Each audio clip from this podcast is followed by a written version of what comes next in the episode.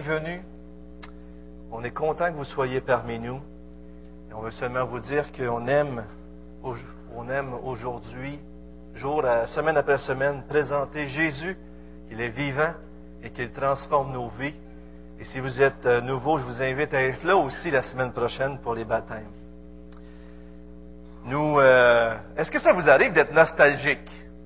La nostalgie. Ça, vous connaissez, c'est ça, hein? C'est quoi? Des fois, on est là, puis on se souvient, on a des beaux souvenirs de quelque chose. Et même des fois, il y a un lieu rattaché à cette nostalgie-là. Comme par exemple, euh, un couple où l'homme a fait sa demande en mariage dans un certain endroit pourrait avoir à cœur d'y retourner année après année pour, à la date d'anniversaire pour se rappeler ce moment extraordinaire, historique qui a été merveilleux dans leur vie. Est-ce que vous avez des moments, des, des, lieux comme ça qui sont spéciaux pour vous? Des fois même, c'est une chanson. Euh, on entend des chants euh, à, la, radio, des musiques, et puis là, ça nous rappelle des souvenirs qu'on a vécus alors qu'on écoutait cette musique-là. Ça vous dit quelque chose, ces choses-là? Vous comprenez ce que je veux dire? Hein? Il y a comme des, des fois des, des, lieux, des chants, des moments qui font en sorte qu'on on est nostalgique. Je crois qu'on peut vivre ça aussi spirituellement. Il peut y avoir euh, des temps ou des lieux où ce qu'on va et que ça nous fait du bien, pas nécessairement parce que le lieu lui-même est plus spirituel, non, mais le souvenir de ce qu'on a vécu avec Dieu à ce point-là a été fantastique. Imaginez-vous euh, Abraham, que Dieu lui a demandé euh, un sacrifice ultime dans l'Ancien Testament. Il va faire, offrir pour ce sacrifice et Dieu le délivre. Est-ce que Abraham a retourné à ce lieu-là avec son fils? Avez-vous déjà pensé à ça? Je lisais euh, euh, le livre, euh, voyons donc, En contact, c'est ça, En contact. Il y avait une histoire dans cette dernière, puis il parlait comme ça, et je trouvais ça très intéressant.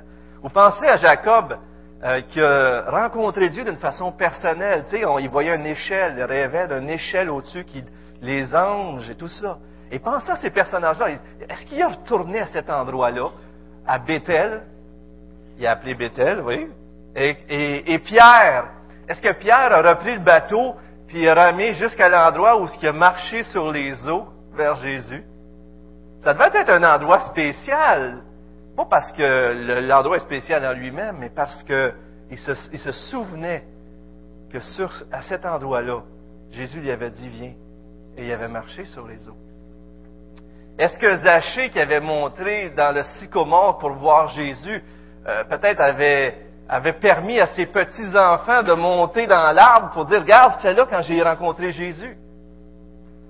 Avez-vous euh, des lieux comme ça ou des moments qui, qui sont pour vous spéciales, qui vous rappellent euh, un moment spécial que vous avez rencontré Dieu. Et je pourrais parler de Paul sur le chemin de Damas à chaque fois qu'il repassait, ou je pourrais parler de Lazare. Est-ce qu'il est retourné à la tombe où ce qui a été enterré pour y mettre des fleurs? Tu sais? Ça fait drôle de penser à ça, mais c'est des lieux qui leur faisait se remémorer un beau souvenir. Et, moi, je me souviens très bien, lorsque Dieu m'a appelé au ministère, j'étais assis à peu près où Isabelle euh, était assis, puis c'est François qui prêchait sur Luc 5, puis ça m'a tellement frappé que tout le monde se levait, puis moi j'étais assis, puis j'étais sous le choc. Où je me souviens, quand j'ai euh, rencontré Jésus personnellement, j'étais dans le stationnement du club de golf de la Providence. Dans un stationnement, moi j'ai reçu Jésus-Christ dans ma vie. Mais de retourner là, de se souvenir de ça, c'est pas que le lieu lui-même était spécial, mais c'est le, le souvenir. Eh bien, aujourd'hui, on commence une nouvelle série où j'aimerais vous inviter dans un pèlerinage où ce que la plupart d'entre nous, un lieu où ce que la plupart d'entre nous, euh, c'est un lieu extraordinaire, un lieu qui a transformé nos vies. Et ce lieu-là, c'est la croix. Souvent, à Pâques, on fait quelque chose de spécial à tous les années. On va avoir encore ça cette année, mais cette année, on, le fait un peu plus différent. Déjà, quelques mois à l'avance, on veut commencer une série sur Pâques. Et une série qui va nous rappeler l'œuvre de Jésus-Christ. Et des fois, je le sais que dans, nos messages, des fois, on dit des choses que vous savez déjà, on vous le rappelle, et ça, c'est une bonne chose, je pense, quand même, hein, comme dit euh, euh, les apôtres.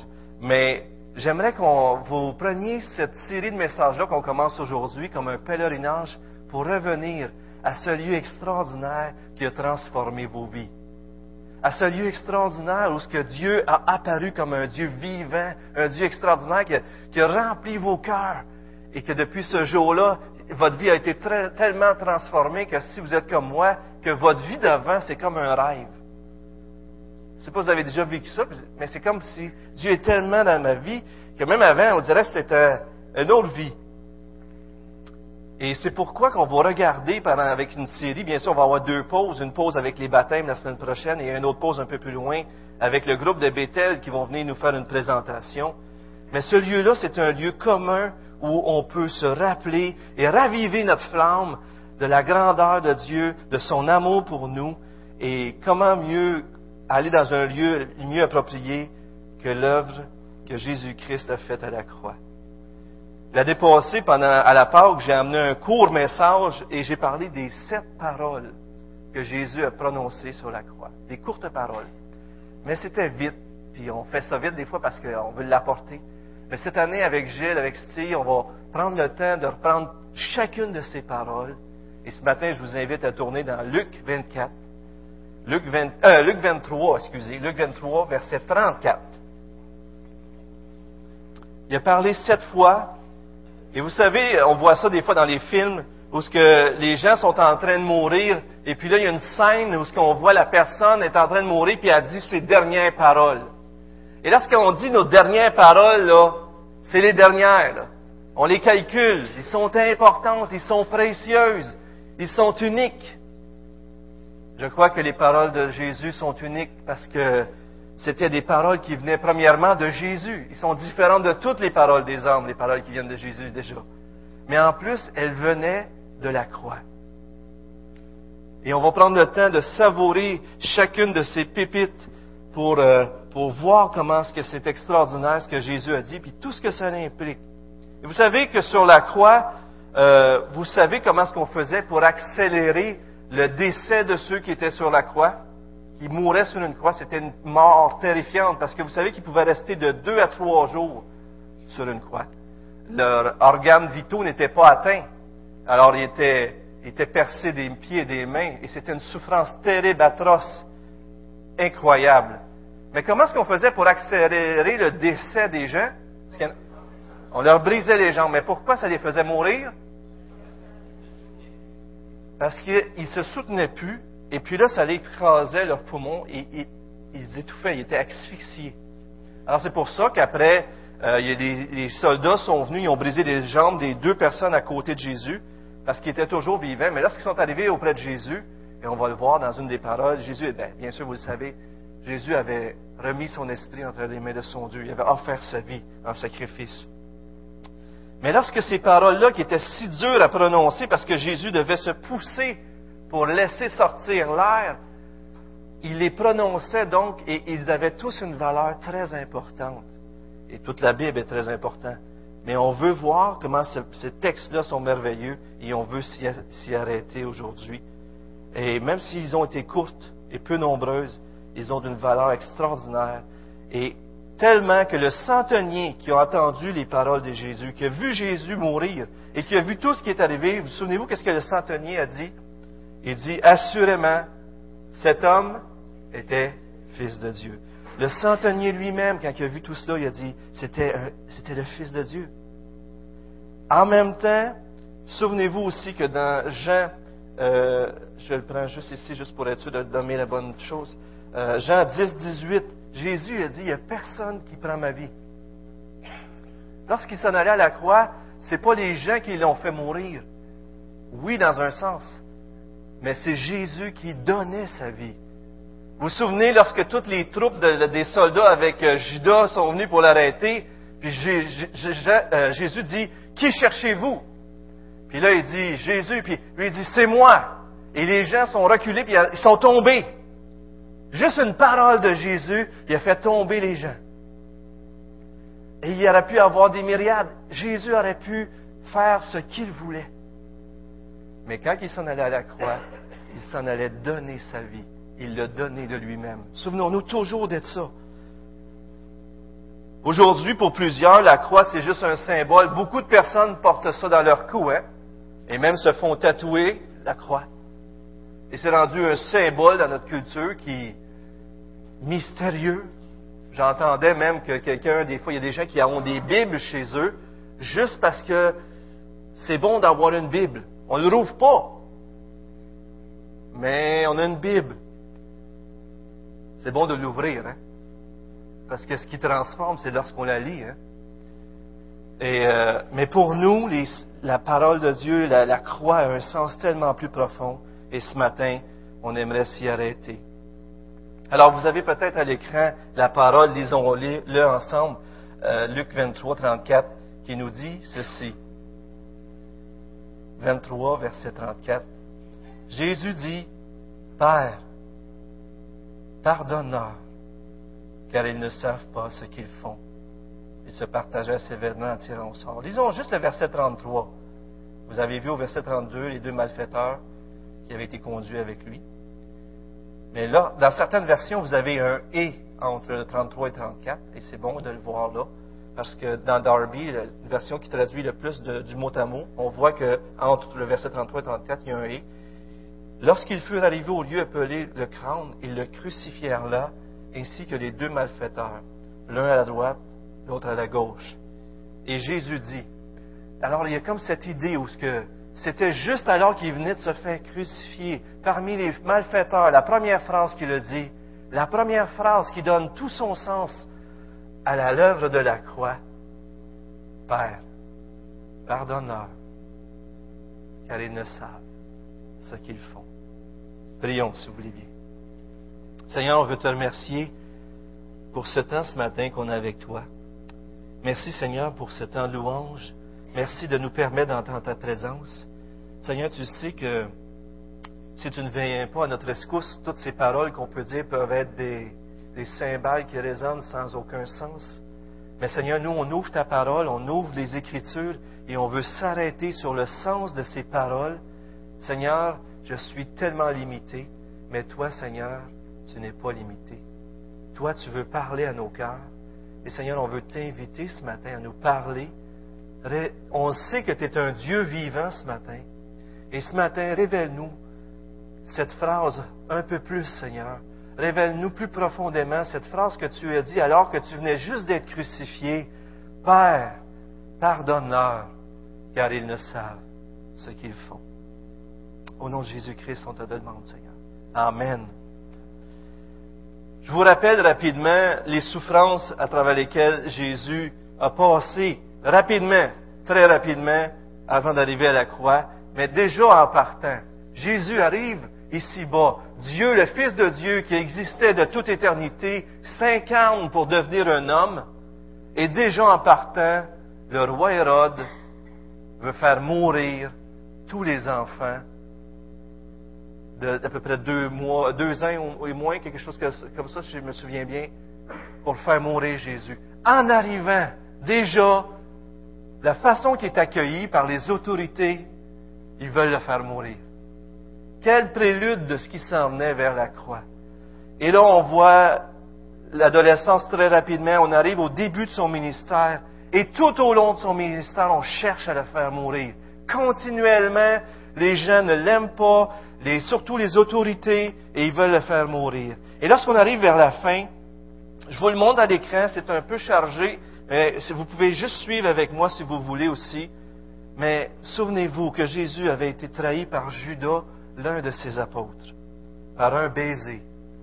Trahi par un baiser.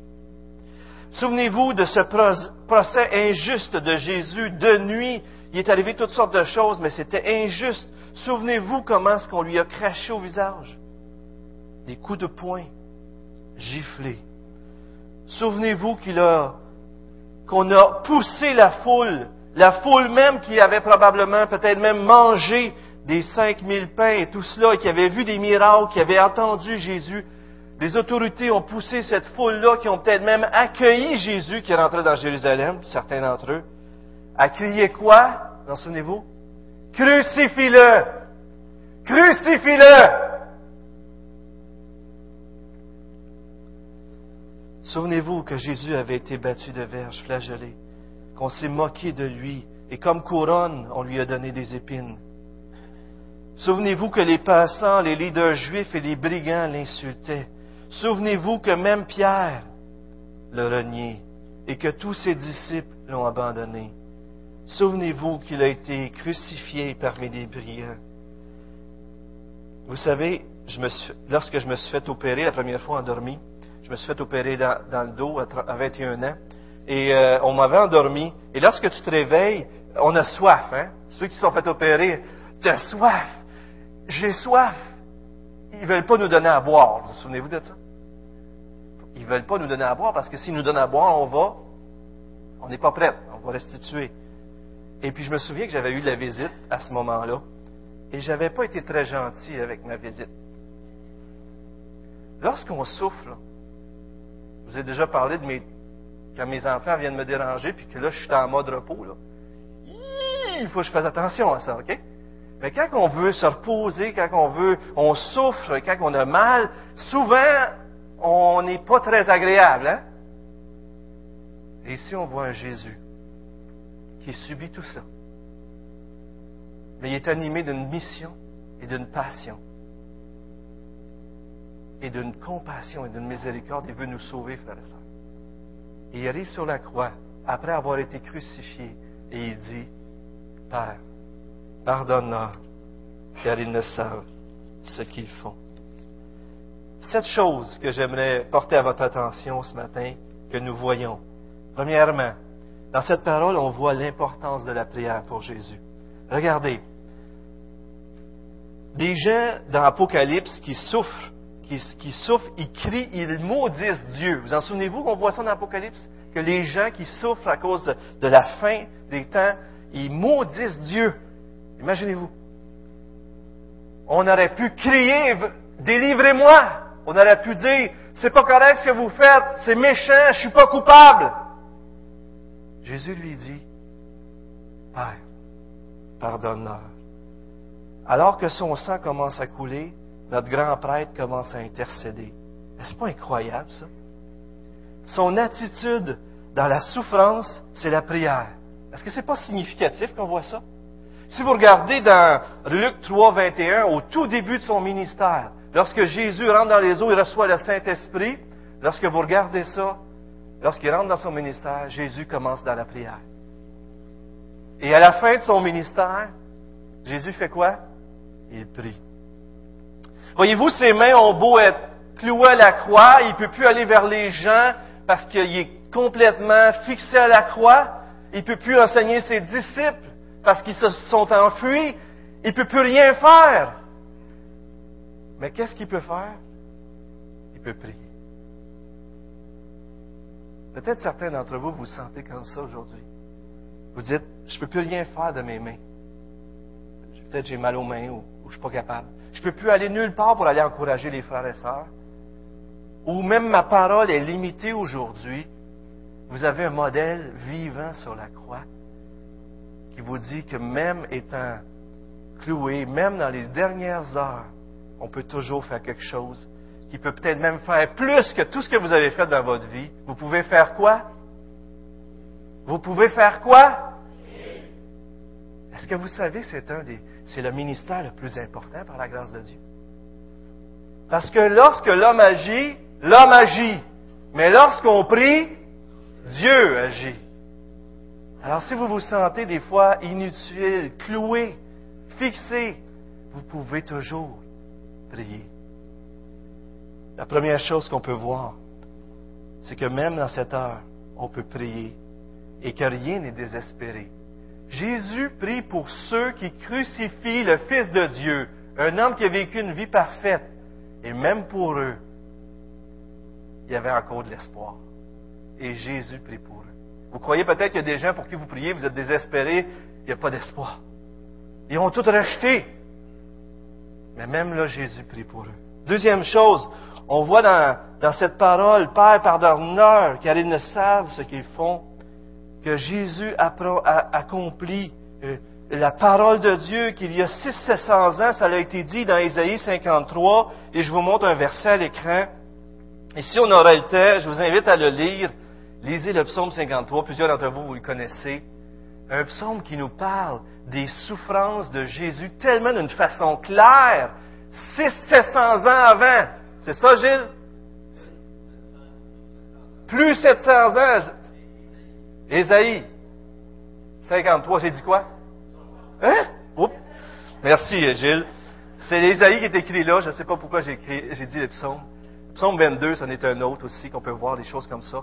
Et, euh, mais des textes comme ça, de 700 ans et plus, qui nous disent à l'avance, regardez, on va le lire ensemble. Regardez bien ça. C'est pourquoi je lui donnerai sa, sa part avec les grands, parce qu'il s'est livré lui-même à la mort et qu'il a été mis au nombre des malfaiteurs parce qu'il a porté les péchés de beaucoup d'hommes et qu'il a intercédé pour les coupables. N'est-ce pas extraordinaire ça? N'est-ce pas une preuve incroyable que la parole de Dieu est vraie et vivante et qu'elle vient de Dieu? Mais on pourrait se demander, pour qui Jésus prie dans... Pour qui Jésus fait-il cette prière? Est-ce que c'est pour Judas qui l'a trahi? Est-ce que c'est pour les chefs religieux qui ont comploté et qui ont, cherché à avoir de faux témoins pour le faire mourir? Est-ce que est-ce que c'est pour les soldats qui l'ont crucifié?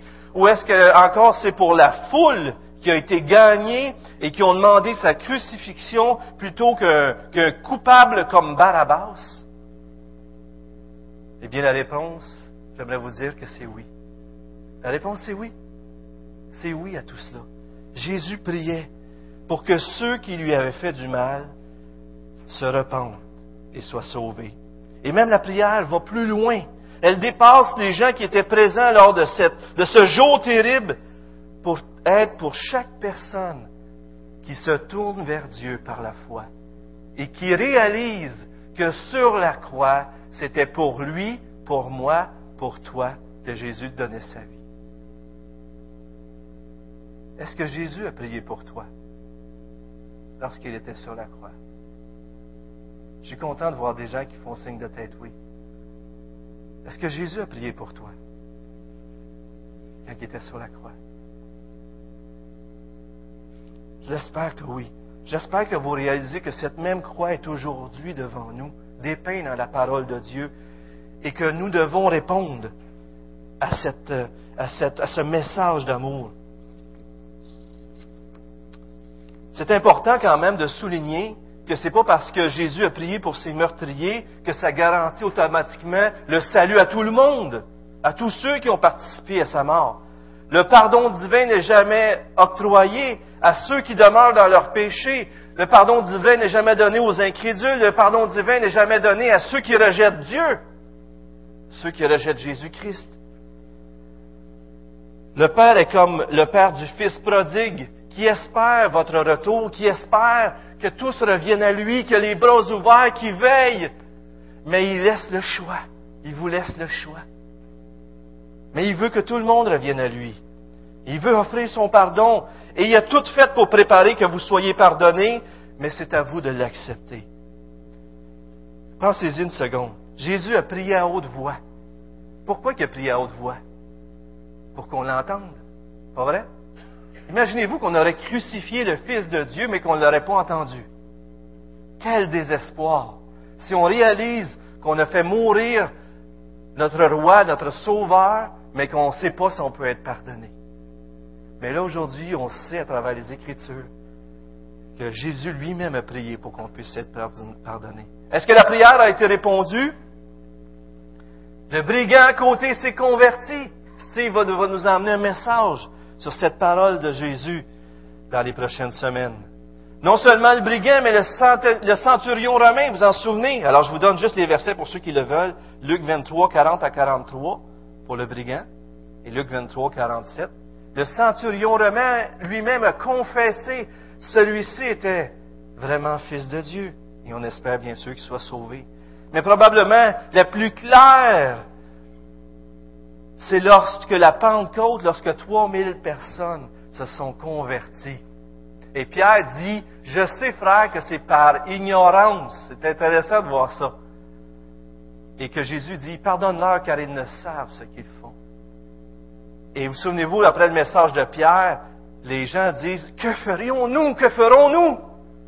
Et là, c'est lorsque vous réalisez que sur la croix, c'est vous qui avez fait mourir Jésus. Que ferons-nous? Que c'est là que le salut est accessible pour chacun d'entre nous.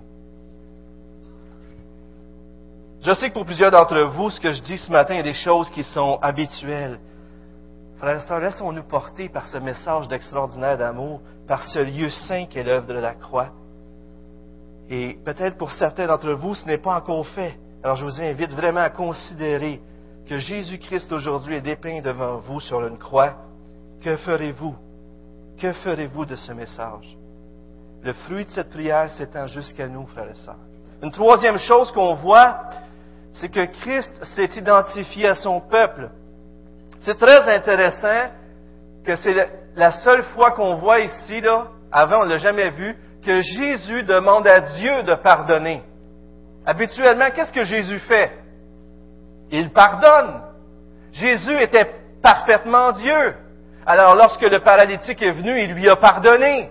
Lorsque la femme qui a pleuré, qui lavait avec ses cheveux, ses pieds qui essuyait avec ses cheveux, c'est lui qui a pardonné. Puis les gens avaient raison, les pharisiens, ils disent, ben, qui peut pardonner si ce n'est que Dieu seul? Et ils avaient raison. Pardonner, c'est la chose de Dieu. Mais ici, Jésus n'est pas simplement Dieu, et c'est déjà tout, mais il est aussi l'homme qui intercède pour nous sur la croix. Il est aussi notre représentant sur la croix. Et il dit au Père, pardonne-leur. Je suis en train de mourir sur la croix pour eux. Pardonne-leur, car ils ne savent ce qu'ils font. Quel, représentant, quel substitut. Vous savez, au Québec, on a cette expression, euh, c'est mon bouc émissaire. Ça veut dire quoi, c'est mon bouc émissaire? Hein? Est-ce que des fois, votre conjoint vous fait comme vous étiez le bouc émissaire? Non? Ou est-ce que vous ne voyez pas ça chez les enfants des fois? C'est lui, c'est lui, c'est lui. Bouc émissaire, c'est qu'on mettait les mains sur la tête d'un animal et on, on, confessait nos péchés et il devenait notre représentant, il devait mourir à notre place. Ça veut dire qu'on devait mourir, mais Jésus est notre bouc émissaire. C'est celui qui meurt à notre place. Dans 2 Corinthiens 5, 19, on peut lire ceci. Car Dieu était en Christ, réconciliant le monde avec lui-même et n'éputant point aux hommes leur offense. Jésus est notre substitut, celui qui prend le jugement, la colère que je méritais, et celui qui crédite sa vie parfaite. regardez ces deux versets dans Jean 1, 29 et 1 Corinthiens 5, 7 qui nous ramènent à Pâques. Jésus, Jean-Baptiste disait, est l'agneau de Dieu qui enlève le péché du monde. Ça fait référence à l'Exode, à la première Pâques. Et Paul dit que Jésus est le Christ, notre Pâques. Il a été immolé. Et nous voulons cette année prendre plus de temps pour savourer cette Pâque qui, qui, devrait être la plus grande des fêtes pour les chrétiens, par la grâce de Dieu. Une quatrième chose qu'on voit, c'est c'est quoi le plus grand des besoins de l'homme? Vous savez, le pécheur, l'homme qui a commis des péchés, n'a pas de place auprès d'un Dieu saint et parfait. La seule chose qui peut rentrer auprès de Dieu, c'est des personnes saintes. Mais on a tous péché, la Bible dit. On est donc condamnés, qu'est-ce qu'on va faire? Eh bien, Dieu, dans sa grâce, est venu pour nous sanctifier lui-même. Voyez-vous, un juge, dans une cour de justice, lorsqu'une personne est vraiment reconnue coupable, il doit faire justice, d'accord? Il doit donc lui donner une conséquence, un jugement qui va avec, avec les choses qu'il a faites, l'injustice qu'il a faite. Mais il y a deux choix. Soit qu'il agit avec justice, il y a des conséquences, ou soit qu'il lui fait miséricorde et qu'il n'a pas les conséquences. Et le juge ne peut pas faire grand-chose de plus. Mais pour Dieu, il ne fait pas de compromis entre la justice et la miséricorde. Dieu veut mettre les deux choses ensemble, donc il fait rentrer une tierce personne en Jésus-Christ. Dieu lui-même vient pour que sa justice soit assouvie, pour que justice soit faite. Jésus porte la condamnation qui m'est destinée. Et à la fois, il fait justice et à la fois, il fait miséricorde. Est-ce pas un Dieu extraordinaire qu'on a? Est-ce que vous ne trouvez pas que Dieu est grand? Il est incroyable. Dieu est incroyable, il, arrive à tout mettre ensemble. Non seulement l'homme démontre la plus, la plus grande laideur en crucifiant son sauveur à la croix, c'est la pire œuvre de toute l'humanité. On crucifie notre Dieu, notre sauveur. Mais à travers cette œuvre-là, Dieu dit, c'est comme ça que je vais vous sauver. Incroyable. Lors de son ministère, Jésus dit à ses disciples qu'il fallait qu'il aille à la croix. Il faut que j'aille à Jérusalem, que je sois persécuté, que je sois mis à mort, que je ressuscite au troisième jour. Il avertit ses, apôtres, il le disait, il le disait encore, il le faut. Parce que la seule solution pour que vous et moi on puisse être sauvés, c'est Jésus-Christ. Une cinquième chose qu'on peut voir, c'est l'aveuglement du cœur humain. Écoutez, les leaders juifs, est-ce qu'ils savaient que Jésus était innocent? Est-ce qu'ils savaient? Est-ce que Pilate le savait qu'il était innocent? Et même la foule. Regardons quelques versets ensemble. Matthieu 26, 59. Euh, les principaux sacrificateurs et tout le Sanhédrin. Les gars, vous ne oh, vous l'avez pas? Ah, depuis tantôt je dis ça, mais ça ne marche pas. OK, OK. Je m'excuse. Alors, dans Matthieu 26, 59, les principaux sacrificateurs et tout le Sanhédrin cherchaient quelques faux témoignages contre Jésus, suffisamment pour le faire mourir. Imaginez-vous, ils cherchaient des faux témoignages. Et les anciens se joignent à eux au, chapitre 27, verset 20, parce qu'ils se sont joints à eux tous pour persuader la foule de demander Barabbas et de faire périr Jésus. Et vous le savez, comment Pilate s'est débattu pour dire, ben voyons donc, je ne trouve rien de coupable de, ce que vous l'accusez. Luc 23, 14. Et à trois reprises, il essaie, il essaie, et même sa femme vient lui dire qu'il n'y a rien entre toi et, et ce juste, parce que j'ai fait des mauvais rêves à cause de lui. Tout le monde semble savoir qu'il n'est pas coupable. Mais qu'est-ce qui se passe? Jésus doit mourir.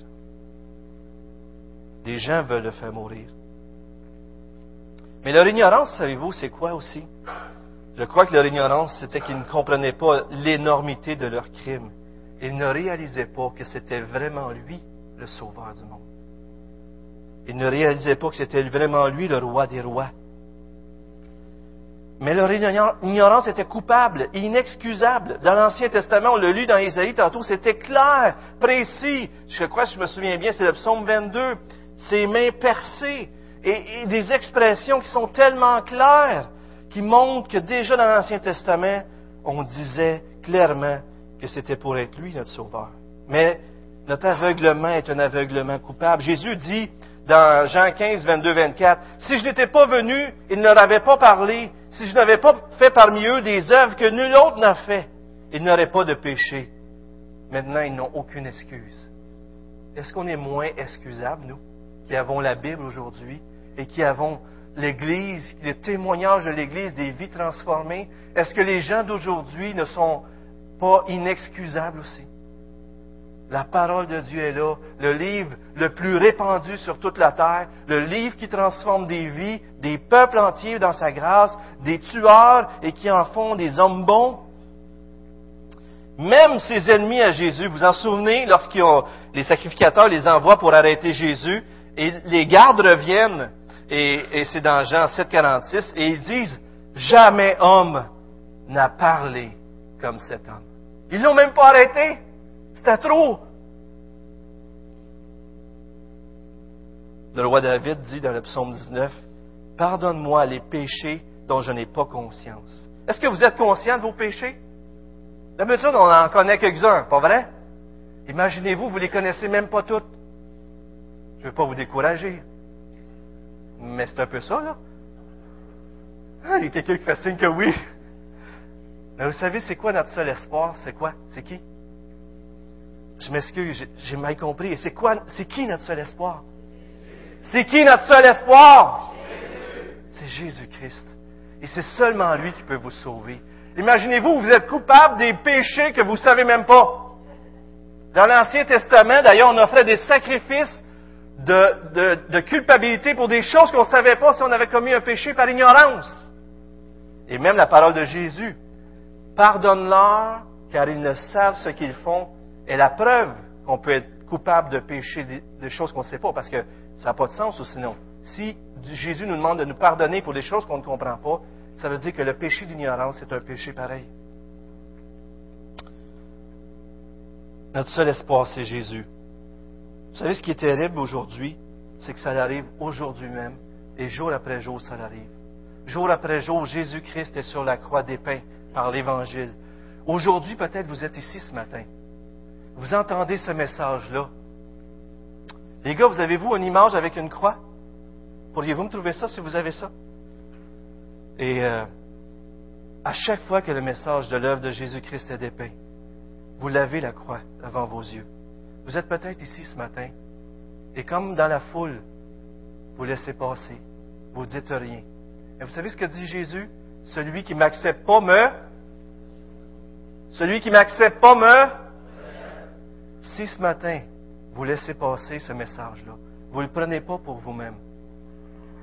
Vous êtes comme dans la foule qui laissez passer la croix et qui ne dit rien. Vous, êtes, vous pouvez être de ceux qui le reçoivent ou vous pouvez être de ceux qui, l'accueillent. Mais depuis des années, vous êtes peut-être ici, vous n'avez jamais reçu Jésus-Christ comme votre sauveur, mais depuis des années, vous fermez vos yeux à ce message. Depuis des années, vous avez peut-être déjà entendu ça, ou peut-être même c'est la première fois ce matin. J'aimerais vous dire, fermez pas vos yeux à ce message-là. Jésus est dépeint devant vous, et c'est le Dieu éternel. Sa parole est éternelle, et aujourd'hui encore, la croix est dépeinte. Ne le rejetez pas. Une sixième parole, on voit le triomphe de l'amour du Sauveur. Comme je vous ai dit tantôt, entre le verset 33 et 34, il y a un et qu'on ne voit pas toujours dans toutes les versions. Et, on voit Jésus qui est crucifié, qui vient tout juste d'être crucifié.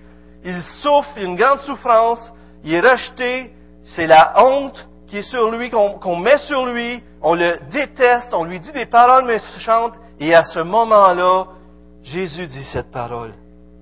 Et on voit que l'amour de Dieu triomphe de la pire des méchancetés qu'on a eues envers lui. Pourquoi la croix? La croix, c'est Dieu qui veut nous sauver alors qu'on mérite l'enfer. La croix, c'est Dieu qui dit, je vais porter ton enfer à ta place.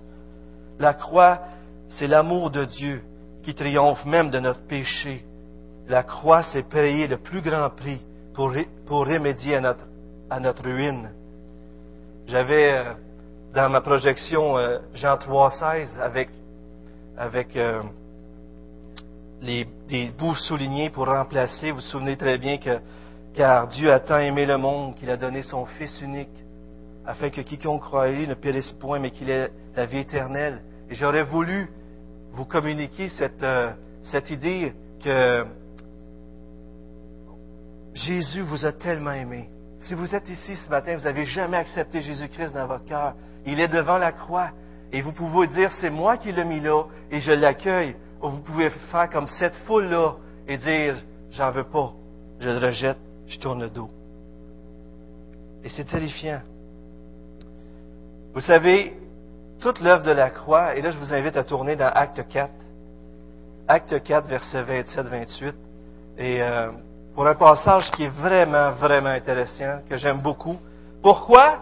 Parce que dans ce passage-là, on voit qu'autant on est coupable parce que nous avons fait en sorte que, les, que, que, les, que Jésus meure, mais autant en même temps, il y avait un plan derrière.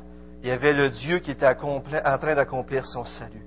Alors, dans Acte 4, 27, 28, en effet, contre ton saint serviteur Jésus, que tu as oint, alors que Dieu avait choisi.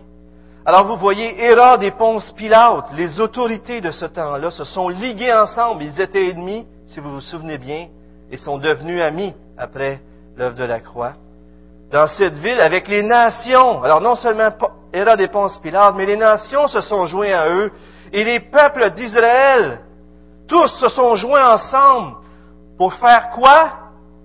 Tout ce que ta main et ton conseil avaient arrêté d'avance. En d'autres mots, tout ce que l'homme a fait était prévu par Dieu et il ne faisait que remplir le plan que Dieu voulait accomplir, nous sauver. Mais l'homme demeure coupable. Mais Dieu a livré son Fils. Et le Fils s'est donné sa vie pour te sauver, toi et moi. Si vous, avez déjà connu Jésus-Christ, j'aimerais vous rappeler en même temps que non seulement Dieu nous sauve, mais il nous donne tout un exemple. Et lui qui a souffert injustement, verbalement, physiquement, ne rendait pas le mal pour le mal, mais s'en remettait à Dieu, le juste juge, le gardien de son âme. La dernière chose que je, je voudrais vous dire en conclusion par rapport à cette œuvre sur la croix, c'est que nous voyons que Jésus est un modèle de son propre enseignement. Vous en souvenez du sermon sur la montagne? Qu'est-ce que Jésus nous dit sur le sermon de la montagne par rapport à ce qu'il vient de faire? Seulement qu'il y a quelque chose qui vous vient à l'esprit. Qu'est-ce qu'il nous dit sur le sermon sur la montagne? Par rapport à nos ennemis? Priez pour nos ennemis. Aimez nos ennemis. Faire du bien à ceux qui nous persécutent. Et bien sur la croix, non seulement Jésus applique, mais Jésus devient la vérité qu'il a prêchée. Jésus devient cette vérité-là qui nous demande, puis qui des fois, nous autres, on se dit c'est impossible, Matthieu 5, 44 dit ça. Mais il est cette vérité. J'aimerais vous donner un autre avertissement aussi ce matin, vous exhorter en vous disant que dans, deux autres passages, dans, pas besoin de tourner, Matthieu 6, 14 à 15 et Matthieu 18, 35, il y a une parole qui est quand même très forte qui nous dit que si nous-mêmes on ne pardonne pas les autres, le Père ne nous pardonnera pas aussi. Et j'aimerais à chaque message d'une de ces paroles de Jésus sur la croix vous lancer un défi à chaque fois. Et j'aimerais vous rappeler que ceux qui n'ont pas vraiment connu, compris l'œuvre de la croix, c'est ceux habituellement qui ont de la misère à pardonner. En d'autres mots, si vous avez de la difficulté à pardonner, c'est peut-être parce que vous n'avez pas encore pleinement compris qu'est-ce que Dieu a fait pour vous à la croix. Lorsqu'on ne pardonne pas aux autres, c'est comme si on dit à Dieu, son péché est plus grand que mon péché envers toi. Pas vrai que c'est ça qu'on fait? On oublie souvent que le péché que les gens ont envers nous est bien petit à côté le péché que j'ai eu envers Dieu. Frères et sœurs, si on veut que les gens voient Jésus-Christ, la beauté de Jésus, la splendeur de l'Évangile, on doit pardonner. Est-ce a quelqu'un dans votre famille, dans vos voisins, à votre travail qui vous a offensé, qui vous fait du mal même? J'aimerais vous demander ce matin de considérer de lui pardonner, parce que Dieu vous a pardonné. Des fois, je dis ça, quand quelqu'un me demande pardon, je te pardonne parce que Dieu m'a pardonné. Et c'est comme si ça rend ça plus clair, visible. J'avais vu François faire ça, j'aime ça. Et des fois, la personne ne s'est pas repentie. Alors là, c'est sûr qu'il faut qu'elle se repente pour qu'on puisse rétablir la relation. Ça, je le comprends. Mais dans notre cœur, est-ce qu'on a pardonné? Et lorsque les gens nous demandent pardon, est-ce qu'on leur pardonne? Un signe qui devrait démarquer tous les enfants de Dieu. Ça devrait être les gens qui pardonnent le plus. Écoutez bien cette citation que je trouve vraiment intéressante d'un proverbe, que quelqu'un a dit que le manque de pardon, c'est le poison que nous buvons en, en espérant que les autres vont mourir. Le manque de pardon, c'est le poison qu'on boit en espérant que les autres vont mourir. Parce qu'on a de l'amertume dans notre cœur, puis on est lié avec ça, puis on est esclave souvent de cette amertume-là. Mais Jésus vous veut entièrement. Il veut vous libérer. Et il veut, à travers vous, que les gens voient comment son salut est grand. Prions, si vous voulez bien. Seigneur, euh, j'aimerais te, te demander ta grâce pour que tu puisses mettre ta main sur euh, les gens dans cette assemblée. Seigneur, peut-être certaines personnes ne te connaissent pas encore. Peut-être certaines personnes sont devant la croix et n'ont pas réalisé que c'est qu'à cause d'eux, de leur péché, que tu été jusqu'à la croix. Seigneur, ma prière, c'est que ce matin, ils ne quittent pas cette assemblée sans avoir arrêté pour te demander pardon, sans avoir arrêté pour te dire, Seigneur, je reconnais j'ai péché envers toi et maintenant je veux que ce soit toi qui règne dans ma vie. Pardonne-moi. Je ne veux pas qu'il quitte ici, Seigneur, dans ta grâce sans qu'il qu'ils accueillent ce cadeau que tu offres à tous ceux qui se repentent, à ceux qui se tournent vers toi par la foi. Seigneur, je veux aussi te prier pour tous tes enfants ici présents, Seigneur. Apprends-nous à pardonner, Seigneur. Fais-nous réaliser notre arrogance quand on ne veut pas pardonner aux autres. Aide-nous à le faire, Seigneur, parce que sans toi, on ne peut rien faire. Des fois, on en est bloqué, on veut pardonner, mais on n'y arrive même pas, Seigneur. Viens à notre secours. Par ton esprit, Seigneur, libère-nous, libère les gens ici ce matin qui ont de l'amertume. Peut-être même ils sont offensés par des gens dans cette même assemblée. Seigneur, ma prière, c'est que tu nous fasses nous lever cette semaine, prendre le téléphone, écrire un mot, mais à ce il n'y a personne, Seigneur, d'aller vers l'autre pour lui dire, je te pardonne. Ou même, pardonne-moi, parce que j'ai eu de l'amertume. Pardonne-moi parce que j'ai parlé trop, j'ai fait de la médisance. Pardonne-moi. Seigneur, pardonne-nous. Parce qu'on sait pas ce qu'on fait, Seigneur. Et merci d'avoir fait cette prière à la croix pour nous rappeler cette œuvre extraordinaire que tu nous as sauvés. Merci, Seigneur Jésus, d'avoir donné ta vie pour nous. Amen.